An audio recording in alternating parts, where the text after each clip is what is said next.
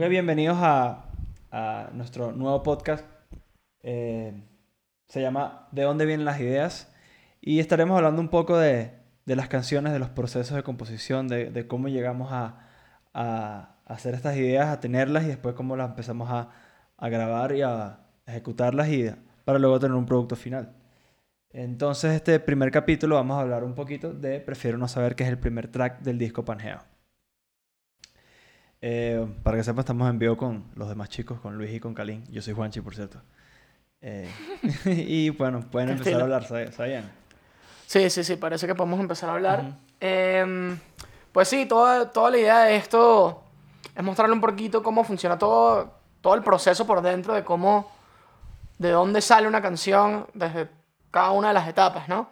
Y, y hablar un poquito más a detalle de, de esas cosas que quizás en una entrevista no, como que no nos tomamos el tiempo de, de profundizar.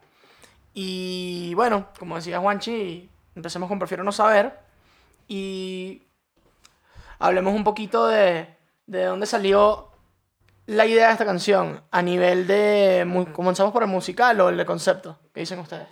Yo creo Eh, que no, el porque- concepto, bueno, ¿no? de- como, como depende- empezamos la canción, pues. Exacto, que en, en este caso, ¿cómo fue? ¿Fue primero...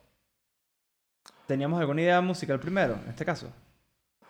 Bueno, algo que, que podemos también contarle a la gente de una vez, aprovechar, es que en este álbum partimos una metodología diferente a todos los demás. Normalmente par- partíamos inicialmente de una idea musical eh, y luego veíamos dónde esa idea musical nos llevaba a nivel lírico.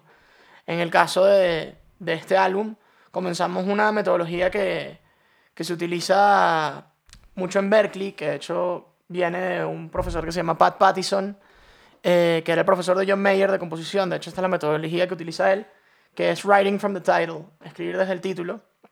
Y precisamente esta canción, prefiero no saber, llevábamos rato queriendo hacer una canción sobre los celos, ¿no? Y, y nunca logramos aterrizarlo. Y, y luego se nos ocurrió la idea de influenciarnos en este título que era muy bueno, de la canción de Tame Impala, ¿no? The Less I Know, The Better. Sí, sí, sí. de- justo es como que el- la premisa sale de ahí, ¿no? De mientras menos sepa, mejor.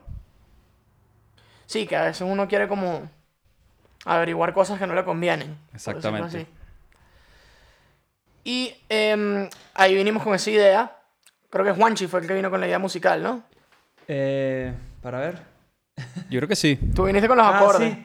Sí, sí, fue como, o sea, como, o sea, el- tenía como una especie de, de idea de, de groove que de hecho era diferente, era como más, no, no era, el, el, acuérdate que el bombo no era como, no era así como lo teníamos ahorita, sino era más, en, más, más, Ajá, más on the floor. eh, on the Ujú. floor, con, con como un, un brillo que era como, era como más una nota medio más ratata. Eh, y tú fuiste el que dijiste cambiar como la, la forma de, de cambiar los acordes, o sea, que la, la- y, y la nota la, la llevaste un poquito más como a Electric Field de MGMT. Entonces, Sí, me da risa que siempre, siempre uno tiene como unos mini plagios, ¿no? Sí. De hecho, hay muchos fans que a veces lo notan. Ajá. Y, y sí, totalmente. Estábamos buscando, después que Juanchi trajo esa idea, em, no sé por qué me recordaba mucho esa onda por, por el acorde este que cae como volteado siempre. Como pa, pa, Es para, verdad. ta, ta. Y de hecho antes Siempre- era mucho más, mucho más trancado, como ta, que... eh, ¿no, te- no- no se acuerdan que, que la- la- a veces no podíamos detectar cuando terminaba el compás y, y entonces era como que Sí, ah, sí, nos sí, complicamos tanto, nos complicamos tanto que decimos "Va- vamos a hacerlo un poquito más, más entendible, pues. Lo que, me, lo que me da risa son los plagios de, de los mesoneros que son de toda la vida, pues. De la música que nosotros escuchábamos que sí en el 2009. Sí, siguen siendo los mismos plagios Demasiado. siempre. Sí, sí, Siempre sí. la misma mierda. De hecho, nosotros jodemos con que Los Mesoneros es un intento fallido de hacer la canción de False Spanish Sahara. Exacto. O sea, después de 15 15 años de carrera y que, marico, podemos hacer algo burda de... De Spanish Sahara. De Spanish Sahara aquí. Llevamos como 80 canciones tratando de hacer algo mega Spanish Sahara. Pero, pero sí, em, creo que a nivel de groove, cuando tú tocaste esa, esa progresión de acordes, a mí me llevó mucho, me hizo un recall a, a Dreams también de Beck. Que me acuerdo que yo, no- que yo no la quería llevar para allá. Ajá, yo, total. Yo estaba como medio, no, no, no, para allá no, please. El rebelde. Pero... Pero mezclado con Electric Feel, entonces... Uh -huh. Todo como esa onda. Y también, de hecho, por ahí viene el riff de... Sí. Pero, pero sí, yo creo que de ahí vino como la, la idea musical. Ahora, las melodías, cuando empezamos a escribirlas, ¿te acuerdas más o menos de qué? ¿O se acuerdan de, en qué nos agarramos? Em, Yo no, yo no me Sí. acuerdo de, de Yo me- en qué nos agarramos, pero me acuerdo que cuando salió la del coro fue que dije como que, brother, aquí hay que... Con esta se abre el disco, pues. O sea, esta melodía está increíble, pues. Ajá, y yo me acuerdo que sí me asustó esa melodía cuando... Porque antes no era, antes no era tu, tu, tu, tu, sino era más como... No, Como... tu, era un y algo así. sí, sí, sí, era un poquito más, mucho más pop. Era mucho más pop y me acuerdo que... Sigue siendo medio pop, pero O era sea- un poquito más por la calle del medio. Exacto. Ojo, pop no quiere decir que se- sea malo, nada que ver. Pero como que era un... Era un... No sé, lo sentí como... Como... Más, Coño, muy... No sé. la palabra es rara, pero sí. digamos, yo- no sé, no me sentía bien con esa melodía de, de- de la primera. Y a partir de ahí, como que... Sí, estuvimos un rato. Estuvimos un Estuvimos un rato. rato con el tu tu tu. Hubo como mil melodías diferentes en el tu tu tu tu tu tu tu. Y mm, yo sí me acuerdo de que había influencia mucho en... De hecho, tú trajiste esta referencia. En Jennifer López. Ah, es- de hecho, de ahí Exacto. salió. De hecho, de, If you want my love and affection, na, na, Sí, sí, na, sí. na, De ahí de hecho salió. sal- salió, salió de esa y de, de Girls de Destiny Child. No, no. Sí, la de... Ajá. Ajá. Eh, y Total, la misma sí, sí, vaina, en pues, ese vibe. básicamente. Es Mario, otro plagio. sí. Y aquí Se me había olvidado nos eso, vamos a ganar unas demandas y tal, aquí Sí. eh, confesando todo. Em, pero sí, o sea, em, creo que algo que estábamos buscando mucho en este álbum era contrastar bastante de Cayó la Noche, ¿no? A nosotros nos gustan, siempre lo decimos en entrevistas, de que nos gusta como esas bandas que, que proponen en cada álbum una nueva etapa, ¿no? Y un nuevo sonido. Entonces siempre buscamos en cada disco buscar referencias distintas. Y aquí nos está, nos está gustando mucho mezclar cosas como de melodías de los 90, del pop y el RB de los 90, con cosas de los mesoneros también, cosas rock, cosas anglo, y también con cosas modernas, ¿no? Hay mucho de Drake, en realidad Drake fue una, una, una, una influencia mucho en las melodías, por lo menos en las que son como los versos y las melodías bajas eh, en varias canciones. Sí, y, y ojo, Y- está en el, en el ADN de los mesoneros como que mezclar cosas. Pues en Caiga la Noche queríamos mezclar un poco la música tradicional venezolana con el alternativo que estábamos haciendo y en este fue más bien mezclar que sí las referencias del 2009 con el, canciones de los 90 con Drake. Total. Y hasta Juan Luis Guerra, pero eso lo hablaremos en otras canciones. Em, hay algunas Pero- preguntas de, de los fans. No sé si quieren pasar para allá una vez. Ah, dale, pues. Pero bueno, sí, tam- Bueno. también quería como eh, hablar de, de, de la influencia de este tema porque a mí se me, se me, se me olvi- habían olvidado y, y lo buenas que son eh, Destiny Child y, y... ¿cu- ¿Cuál fue la otra que dije? Jennifer Lopez. Ah, Jennifer Jennifer López. López, ajá. Que son excelentes. O sea, lo que hacían esas jevas en, en esa época era una, para mí una cosa... Es, es lo más rockero que hay, además. O sea, hacían lo que le da la gana en, a, a nivel musical. Es hasta metalero. Hay algunas metaleras y todo. Ajá. Entonces, de- yo se- siempre tuve como la obsesión de plagiarme esas, esas vainas. De hecho, lo intenté varias veces y siempre me agarraban esos plagios ustedes y decían como que, coño, pero eso es muy parecido, mano. No, tampoco así. Total. Pero, pero a mí me da risa porque en verdad la música es medio así. O sea, en general, hay una entrevista de John Mayer que me parece tan, tan sabia que creo que era en, en la serie esta de televisión que dan por DirecTV que se llamaba Live from Abbey Road. Ajá. ajá. Que él habla de que tú consigues tu sonido cuando fracasas al tratar de copiarte o imitar a otras personas. Él hablaba de Es eso demasiado de la- de- a- en la, a la hora de cantar. Eso es lo que... ¿Era la hora de cantar? Creo no, que yo sí. creo que era su sonido en general. En general. Ah, Sí. ok. Es que, es que en realidad es medio eso, como que tú nunca vas a poder hacer algo exactamente igual que otra persona. Entonces terminas saliendo tú en eso. Porque nunca... es lo que a ti te sale, pues, básicamente. Exacto. Y es basado en tu... Lo que te sale y como tú entiendes tu eso influencia. también. Total, es tu interpretación de algo. Entonces siempre va a permear algo tuyo dentro de eso.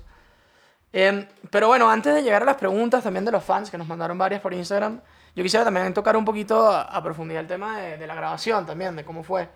O sea, de todo, todo ese tema, que quizás aquí también hay muchos músicos y, y gente que está como un poquito metida en eso. No, y siempre nos preguntan ese tipo de cosas y, y a veces como que no queremos... No hay una plataforma para decirlo, ¿no? Ajá, o sea, porque no, sí, sí, sí no es algo para todo el mundo, eh, este tipo de, de información. Totalmente. Entonces, em, nada, el tema de, de, de la grabación. em, bueno, primero, dó- ¿dónde se grabó? Em, ¿Y con qué lo grabamos? También puede ser interesante Sí. para la gente, ¿no? Lo Fue- primero que fue hicimos la fue, la maqueta. Ah, bueno, por ahí tenemos la maqueta. Deberíamos Exacto. poner un pedacito. Ahora- sí, eso. Pero... sí, fue la primera canción que hicimos, creo que del paquete disco, por así decirlo, ¿no? Creo que fue la primera canción que entramos a grabar del paquete disco como tal. Porque ya habíamos hecho Te lo vertí, dime como tú quieras, Pangea y Expropiese. Y después vinieron las otras cuatro. Y este fue como que la que lleg- llegamos y dijimos, vamos a hacer un paquete que se llama El Disco. Y creo que fue la primera que hicimos. Y la hicimos todo aquí en México, ¿no? Sí, todo en Honky Tonk. Bueno, entre Honky Tonk y el estudio que tengo con Agustín, eh, por acá en DF. Y, mm, y sí, coño, eh, esa fue. Esa fue una canción bien interesante. Es la primera vez que grabamos bajo y batería a la vez, también, ¿no? Ah, en sí, simultáneo, verdad. junto a Pepino. Que lo- Estuvo muy que bueno. Lo, lo grabaste tú. Estu- fue con un... Me acuerdo que el... Fue el sonido del, del- de todo el disco, pues del, del bajo en este caso. Que fue, Sí, que fue un Precision Bass como de los Precision. 70, ¿no? Ujú. si no me equivoco, que 60. del 69 y todo. No me acuerdo muy bien, pero excelente bajo. Y no, no podíamos dejar de tocar ese bajo porque era el... Siempre le ganaba a todos, pues. ¿Tú con qué grabaste las guitarras, Juanchi? Eh, este tema fue con... Fue con, con la Gretsch mía. eh, Ujú. Ahí está, ¿no? que- Ahí sí, aquí la pueden ver, mira. Esa que está ahí. De hecho, grabamos muchísimo con, con, ese- con esa guitarra. Que es una guitarra sencillita, bien barata. eh, una Electromatic hecha en Corea. eh, y de ahí sacamos por lo menos el punteado. Eh, y eso lo doblamos también, creo que fue con una, con una Telecaster. Eh, y es, es- sí, básicamente fue eso. Y el solo, que es que es todo el tema este de las armonías como super metaleras, eh, medio F-Xerox, eso lo grabamos con una Stratocaster, me acuerdo perfecto. Ah, bueno, algo clave del sonido, yo creo que este álbum de las guitarras, sobre todo. Fue el sonido este Ratatat, ¿no? Eso fue una influencia Sí, fue demasiado como... evidente y el pedal este que tú estabas usando, esa combinación de pedales, Exacto. se usó mucho. Y en esta canción es sobre todo muy protagonista. De hecho, es- en, el- en la parte C del tema es este pedal que compré gracias a, a Ratata, que me, siempre me ha encantado lo que hacen ellos como una cosa súper digital, que también es como una influencia de lo que hacía Brian May en Queen, eh, que bueno, en ese caso obviamente no era digital. Y es medio metalero. Pero verdad. sí, Es súper metalero. full metalero. Súper épico, Eh, o sea, épico. también lo usa muchísimo Iron Maiden y que ellos son tres guitarras y lo hacían de verdad y yo solamente lo hago, eh, lo hago, lo hago trampa, pues, obviamente. Pero eh, justamente esa trampa tiene un sonido específico que es lo que me gusta. Eh, y lo usamos muchísimo qué- durante todo el disco. Y, y te ¿Qué combinación que- de pedales es? Solamente para que la gente... Es un TC, Ele-. TC Electronic eh, que el modelo se llama Quintessence. Mm. Búsquenlo. Junto a tu Foss, ¿no? Junto a mi Foss, que es un Foss Factory de Civex. Excelente pedal, dificilísimo de controlar. No lo recomiendo mucho para en vivo, pero, pero para el estudio está excelente. de Un poco Y emocional ese pedal, ¿no? es emocional. A veces. Sí, el, moody. El tipo, si está deprimido, a veces no, no hace buen performance. Pero de cuando lo uso, como por ejemplo con la SG, con la, con la Gibson, eh, agarra mucho mejor. No sé por qué controla más. Creo que la ganancia que, que le mete la, la SG hace que el pedal suene, un- no sé, mejor. Eh, Ese Y- tipo de cosas no las conozco, pero. ¿Y te recuerdas con qué pedal hiciste el slapback del, del riff? Lo hicieron Ese, con el... ese, el- ese Luis lo, lo hizo, lo hizo Mm. Luis- Luis de- en post Lo hice digital. Sí, lo hice yo con un H delay. Es un pedal de Wave, digo, un pedal no, un plugin, plugin. de Waves, que es súper bueno. La verdad que funciona buenísimo, es in the box, suena súper vintage y todo. Suena y excelente. es- para mí es un clásico y es un must de cualquier persona que produzca o que grabe. Ese delay es perfecto, de verdad. Sí, de hecho, muchos de los Em, delays de este disco lo hicimos más on the box que. que. que, que por pedales. Sí, mucho. No, no teníamos tantos en esta ocasión. O sea, eh, quisimos mucho usar. Bueno, siempre usamos el Space Echo. Pero en ese momento no estaba en el estudio porque lo estaban haciendo mantenimiento. Exacto. Es verdad. Entonces, es- también fue por eso que no lo usamos. Pero bueno, las ventajas de trabajar in the box es de que luego si quieres ponerle un poco más de delay o tú quieres tener un poquito más de control, lo puedes hacer después. Entonces, eso también nos permitió tener versatilidad a la No, hora que- de la mezcla. y que te iba a quedar- Agustín, que fue el que mezcló, Agustín Subillaga, Mr. and David, que fue el que mezcló el álbum, eh, pues eso también le dio mucho control. pues. No, y que te iba a dar sincro perfecta, el delay así, el slapback, ¿sabes? Con el tempo también, eso a veces es bueno y a veces es malo, pues. Ujú, Exacto. eso. Depende del, del, Del de lo flow que necesites. quieras, pues. Exacto. Y Kalin, ¿con qué, qué- los sintes? O sea, ¿con qué, qué, qué usaste para grabar este, esta canción en particular? Me recuerdo que el momento ese en el que escuché la melodía como que ya final, o sea, ya en la maqueta, estábamos... La maqueta básicamente era que sí, un Rhodes y guitarra. Pero dije, mira, hay que doblar esos coros con algo, pues. Y me recuerdo que dije, vamos a, doblarlo con unos bells. Y me encantan los bells del Juno, pues. Usamos un mini Juno, como les dicen ustedes, man. Técnicamente se Baby, llama Baby Juno. el Roland JU06, pero sí, con ese suena increíble, man, y con ese hicimos unos belcitos. Y me recuerdo también de lo que hicimos en el puente con el Moog. ¿Te recuerdas? Que Ajá. decías como que, mira, vamos a hacer lo mismo que en Dime Como Tú Quieras y tal.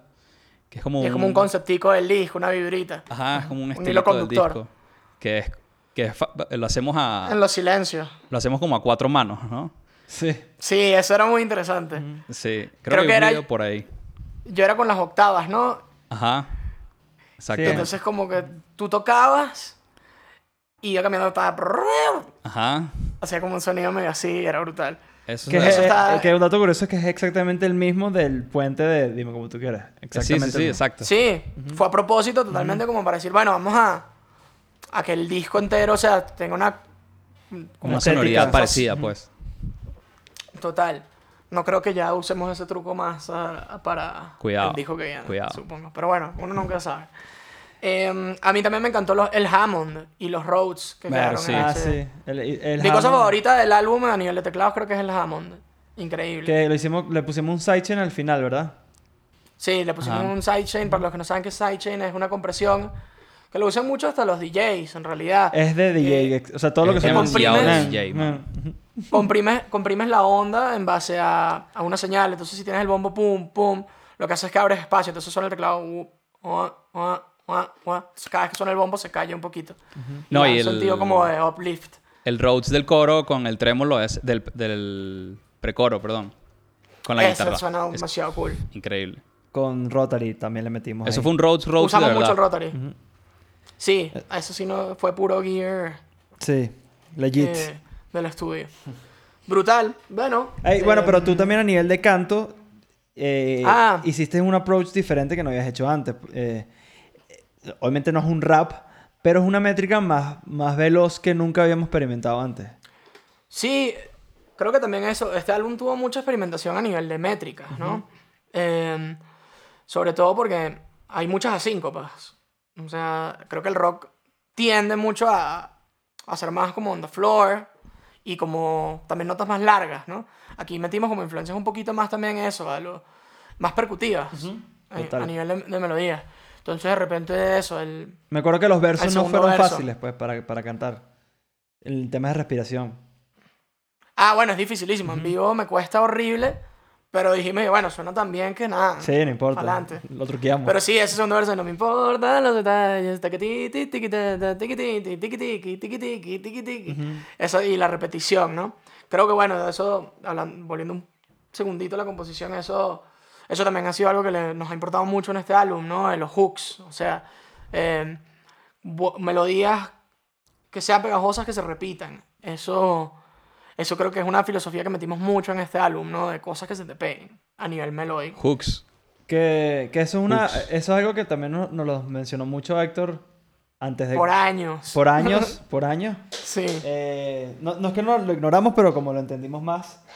eh, y eso, como que a- a- hacer todo en servicio al hook. Entonces, darle el espacio correcto, De repente, a veces hasta do- doblar las ideas de los hooks para, para, para darle un poquito más de protagonismo y que se entienda todo perfecto y que sea lo que la gente le- se recuerde siempre. Sí, de hecho, este álbum tiene mucho de eso de, de doblar los hooks. Por ejemplo, teclados y guitarras que hacen las mismas líneas o teclados y voces que hacen las mismas líneas. Y particularmente, eh, particularmente este tema, El riff es así. todo tiene su espacio. O sea, eh, Exacto. Yo creo que ese- este tema en particular es el que mejor logramos como a nivel de arreglo musical, o sea, de las respuestas, como que cada cosa tiene su espacio. De repente cuando se cae un instrumento entra otro y todo está como muy, muy armónico, por decirlo así. Y em, eso, eso ayuda a que también cada cosa tenga como su momento y su protagonismo. Y es muy interesante porque todo es pregunta-respuesta. Esta, canción esta canción entera es pregunta-respuesta. Siempre tienes pam, pa, pa, pa, pa, pa, que ta, pa, pam, ch, ta, ta, ta, ta. Todo es así. Como que cada cosa como que pregunta, respuesta, pregunta, respuesta. el coro. con las melodías. El coro, sí. es- ¿Sabes? Tú, tú, Eh, tú. Si me vas a hablar de... Todo el De- tiempo. ah, y, es- y es mucho de... Es importantísimo, que esto también lo habla Pat Pattison, que es el tema de tensión, Tensión, resolución. Claro. O sea, para mantener a alguien interesado en la canción y mantener a alguien pegado en la canción es importante siempre mantener eso. Si tú tienes demasiada resolución es aburrido, y si tienes demasiada tensión pues también es Es muy intenso. cansa. Entonces es importante siempre ese equilibrio entre, entre pregunta y respuesta. Como Siempre, la, eh, la publicidad esta de Masterclass de Hans Zimmer, que la Ah, música es una conversación. eh, buenísimo. Y es totalmente Increíble. así. Sí. Y se siente, en verdad, sí, sí lo notas. Cuando, una, cuando usas unas notas de las escalas que resuelven o unos acordes que son como más estables con los que son como un poquito más inestables. Total. Bueno, eh, entonces, bueno, vamos ahorita al siguiente segmento, digamos, llamémoslo así. de- que, que quisimos como involucrar un poquito más a la gente en, en esta parte. eh, entonces hicimos unas preguntas en, en Instagram para que nos de- sobre este tema. Y nada, vamos, eh, elegimos las mejores y las vamos a estar respondiendo aquí. Yo todavía no sé cuáles son, en verdad, Kalin se va a encargar. Aquí las tengo a la mano. Yo creo que podemos, o sea, Em. si quieren, vamos a elegir unas cada uno y responde y preguntamos, ¿no? Dale, pues. Yo me, ¿Quién yo me, comienza? yo me vacilo esta. Diego. Almau pregunta, justo antes de esta canción salió Tutu de Camilo. ¿Tienen alguna relación? No, No, no, en realidad no. Esta canción se escribió antes que saliera esa canción. Total, No, sí. no ni Mucho siquiera antes. sabíamos. Pero hay un comentario en YouTube muy cómico que, que de hecho hablan y que, y que me gusta más que otra que dice tú, tú, tú por ahí. y tal. Em, no, no. En realidad, eso del tú, tú viene más de lo que estábamos hablando de, de lo importante de la repetición, ¿no? Eh, a la hora de componer y hacer los hooks. Y pues es muy memorable. Eh, entonces, eh, también nos gustaban, estábamos en ese momento buscando coros con poca letra. Eso era importante. Entonces, pues una manera de llenar un espacio grande con poca letra es repetir cosas también o hacer notas largas. Entonces, por eso vino la idea de tú, tú, tú, tú, Claro. tú. Que en realidad, si lo escribes, la letra es. Y si tú me vas a hablar de él, prefiero no saber. Ese es verdaderamente lo que dice el coro, pero una forma de llenar ese espacio fue repitiendo el tú y se volvía como un hook. Claro. Voy a hacer yo una y la responden ustedes. A ver. Dale, pues. Em, eh, bueno, ya hablamos de los efectos de guitarra. Pero em, vamos a hablar de esto. Eh, aquí pregunta. eh, uy, este user está raro. Gileupir. los arreglos o inspiración con The Less I Know The Better de Tame Impala. Supongo que pregunta si hay alguna influencia con esa canción.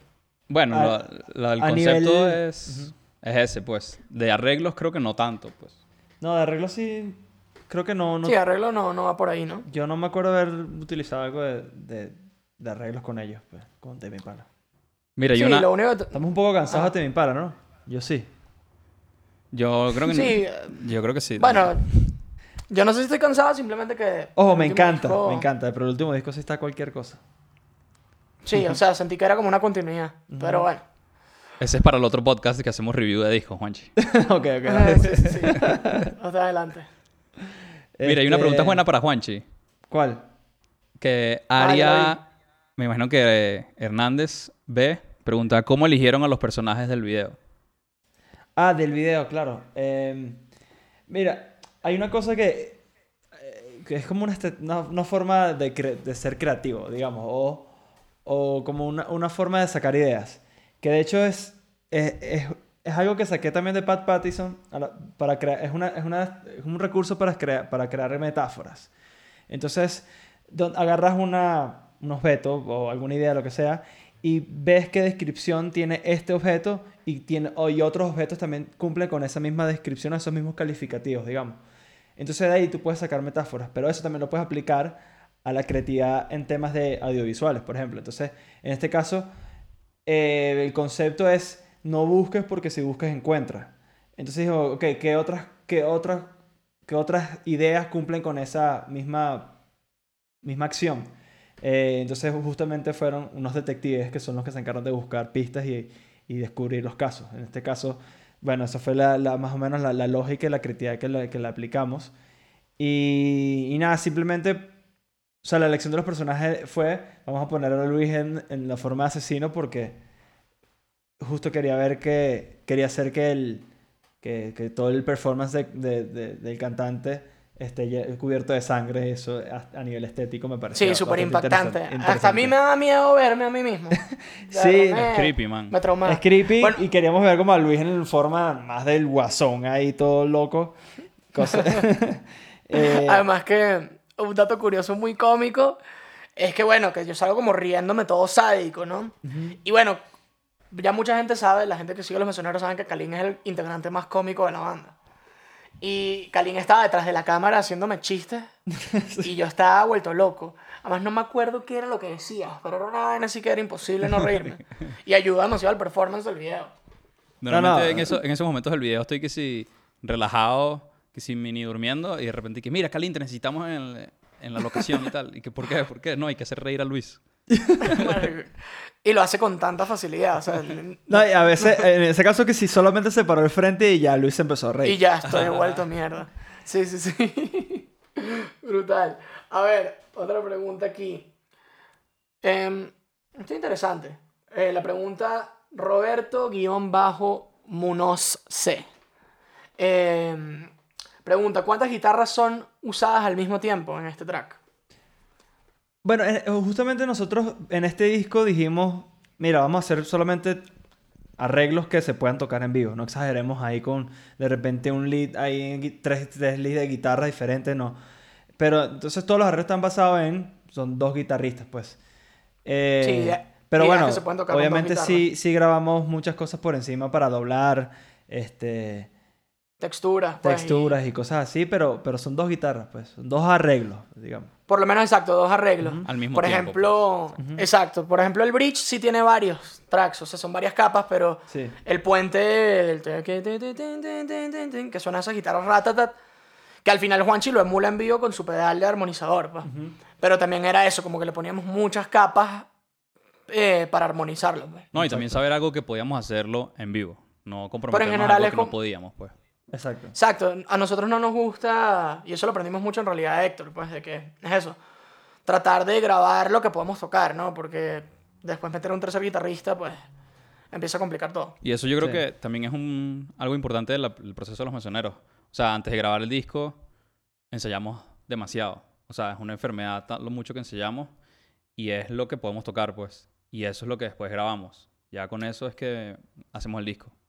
Exacto. Sí, esa es la verdadera prueba de fuego, ¿no? Que cuando que la podemos tocar en un ensayo y que suene digno. Y, ah, bueno, lo que sí fallamos siempre, o fallo siempre, es de que se me ocurren líneas de guitarra eh, que no me doy cuenta de que me cuestan horrible tocarlas mientras canto. sí, sí. Como que nunca, siempre se me olvida de que, de que haciendo la guitarra debería estar pensando cómo canto en ese momento. Entonces siempre que, ah, me salió esta idea de guitarra, después la grabamos Y y después grabo la voz encima y después cuando llegamos al ensayo y que, mierda, esta vaina no la he tocado. no sé si, pero, pero siempre buscamos también a veces en vivo como adaptar un poco el performance, o sea, y lo adaptamos también a que no te, no te esté dando que si un derrame mientras estás tocando en vivo y, y se pierde como la magia del show, sino tratar de que sea algo que no te quite tanto Sí. espacio en la cabeza. De hecho, a veces ha pasado pensamos- que, que llegamos al ensayo y Luis como que le cuesta mucho tocar su guitarra mientras canta y hacen switch entre la guitarra de Juanchi y la guitarra de Luis. ha pasado, sí. Pero también Sí. pasa que las dos son complicadas y bueno. y nadie, nadie sabe tocar ninguna. Sí, sí, sí, es un clásico. No, a, a mí, por lo menos en esta canción en vivo, me costó horrible, horrible eh, tocarla eh, por el- los cambios de efectos entre, entre, entre las partes de las canciones.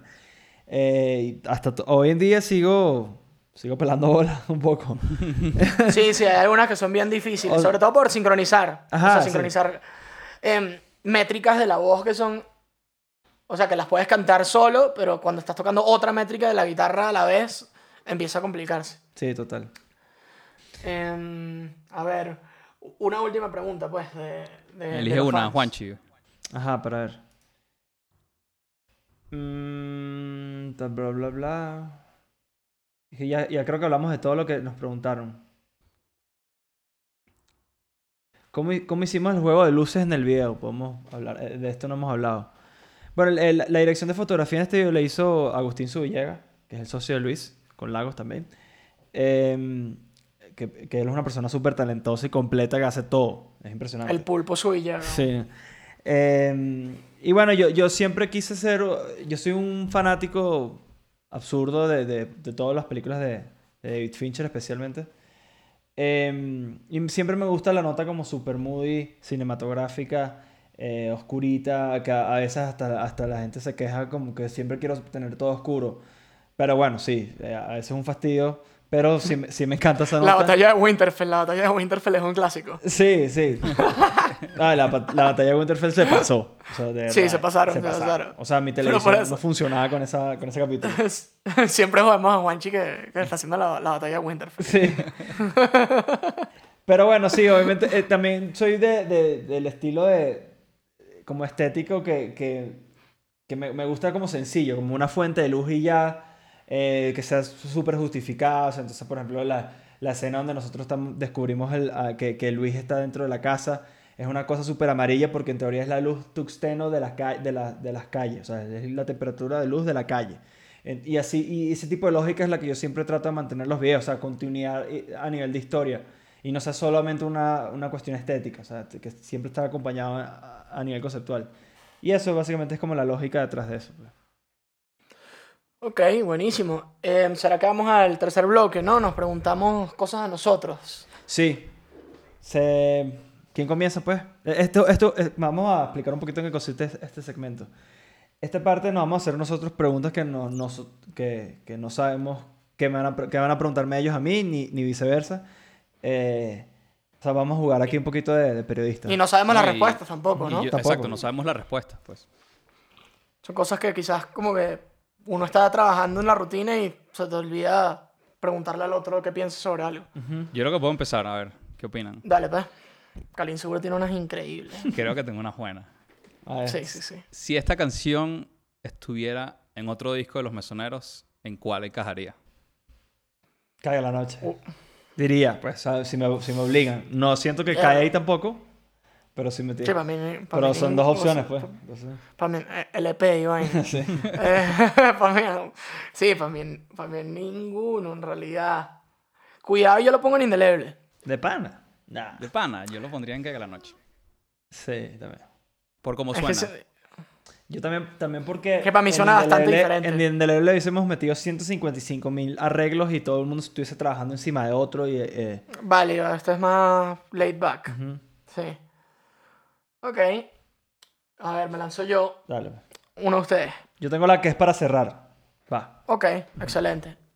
¿Cuál fue el track o la línea de su instrumento que más les gustó grabar en esta canción? O sea, su línea favorita o lo que más o el track que más les gustó. Uf, yo tengo la mía, facilita. eh, La de el bridge con el Hammond. Intenso. Ajá.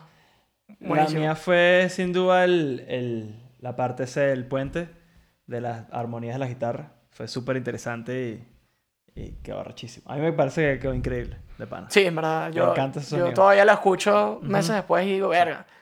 Todo, todo Narciso y que marico, la partimos. ¿Sabes? Que la- la- somos unos huevos. es.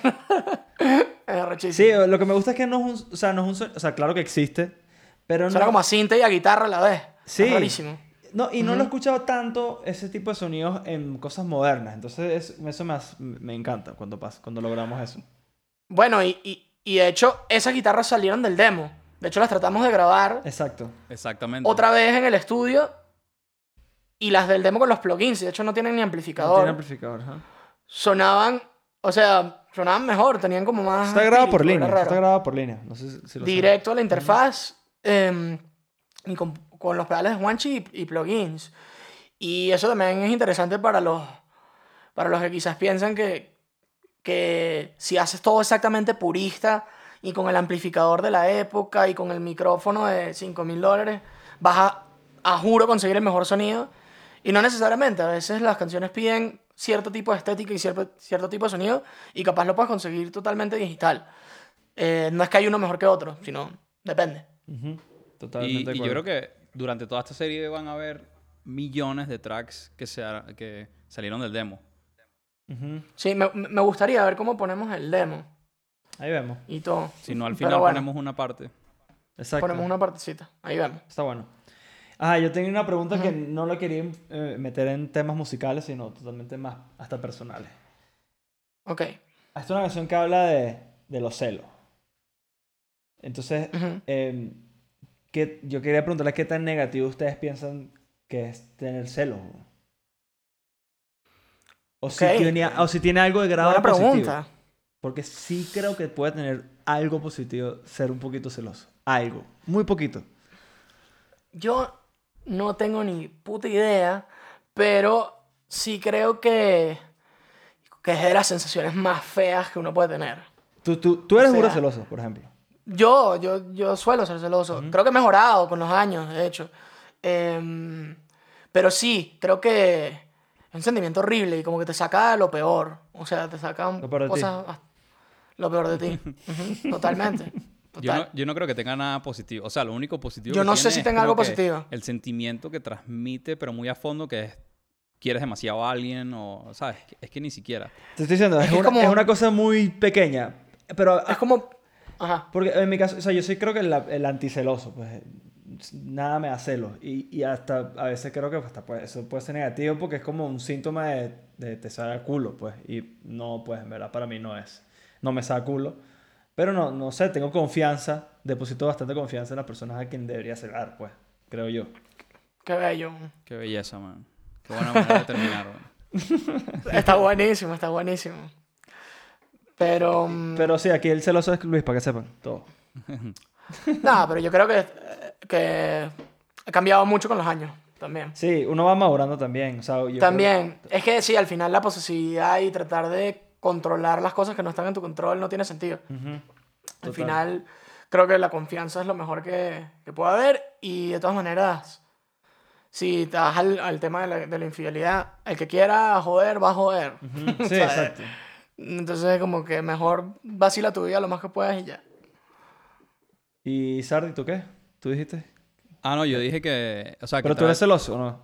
Yo, más o menos, no tanto. Pero yo creo que trae tantas cosas tan, tan feas y, y negativas que, que no veo nada positivo. Pero que lo único positivo es como que la imagen que das de que te preocupas por, por la otra persona. Pero es que no tienes que ser celoso para preocuparte por la otra persona, pues, también. O sea, Sí, a ti que te dicen que no, no, impo- no te importa. Sí, no, pues no tiene nada que ya, ver, pues. No, no, estoy de acuerdo. Así que, Bueno. bueno, cerramos aquí con temas personales, pues. Total, bueno, y este es el primer capítulo entonces de, de dónde vienen las ideas. Eh, aquí hablamos de Prefiero no saber y bueno, estén pendientes del próximo capítulo, que hablaremos de la siguiente canción del álbum de Pangea, que se llama Te lo advertí. Y eso es todo por hoy, muchachos. Nos vemos en una Vaya próxima loco. edición. Siempre quise decir eso. Nos vemos en una próxima edición. Bueno, y los dejamos ahorita con la maqueta de Prefiero no saber. Disfruten.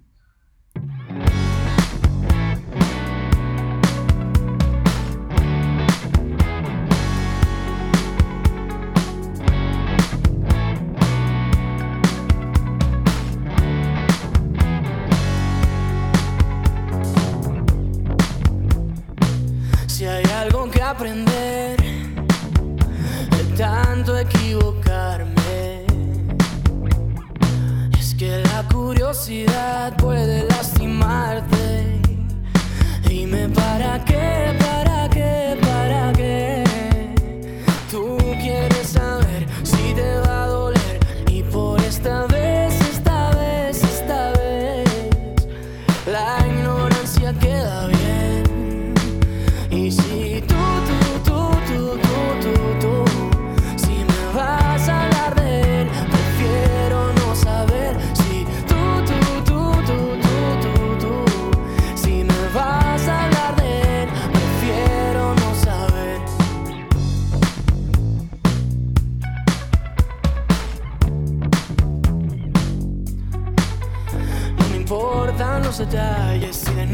de noche o fue en la tarde, si era lunes o era martes, no me importan los detalles. Mientras tú me conocías, era él quien te escribía. Y si era interesante, no me importan los detalles. ¿Para qué?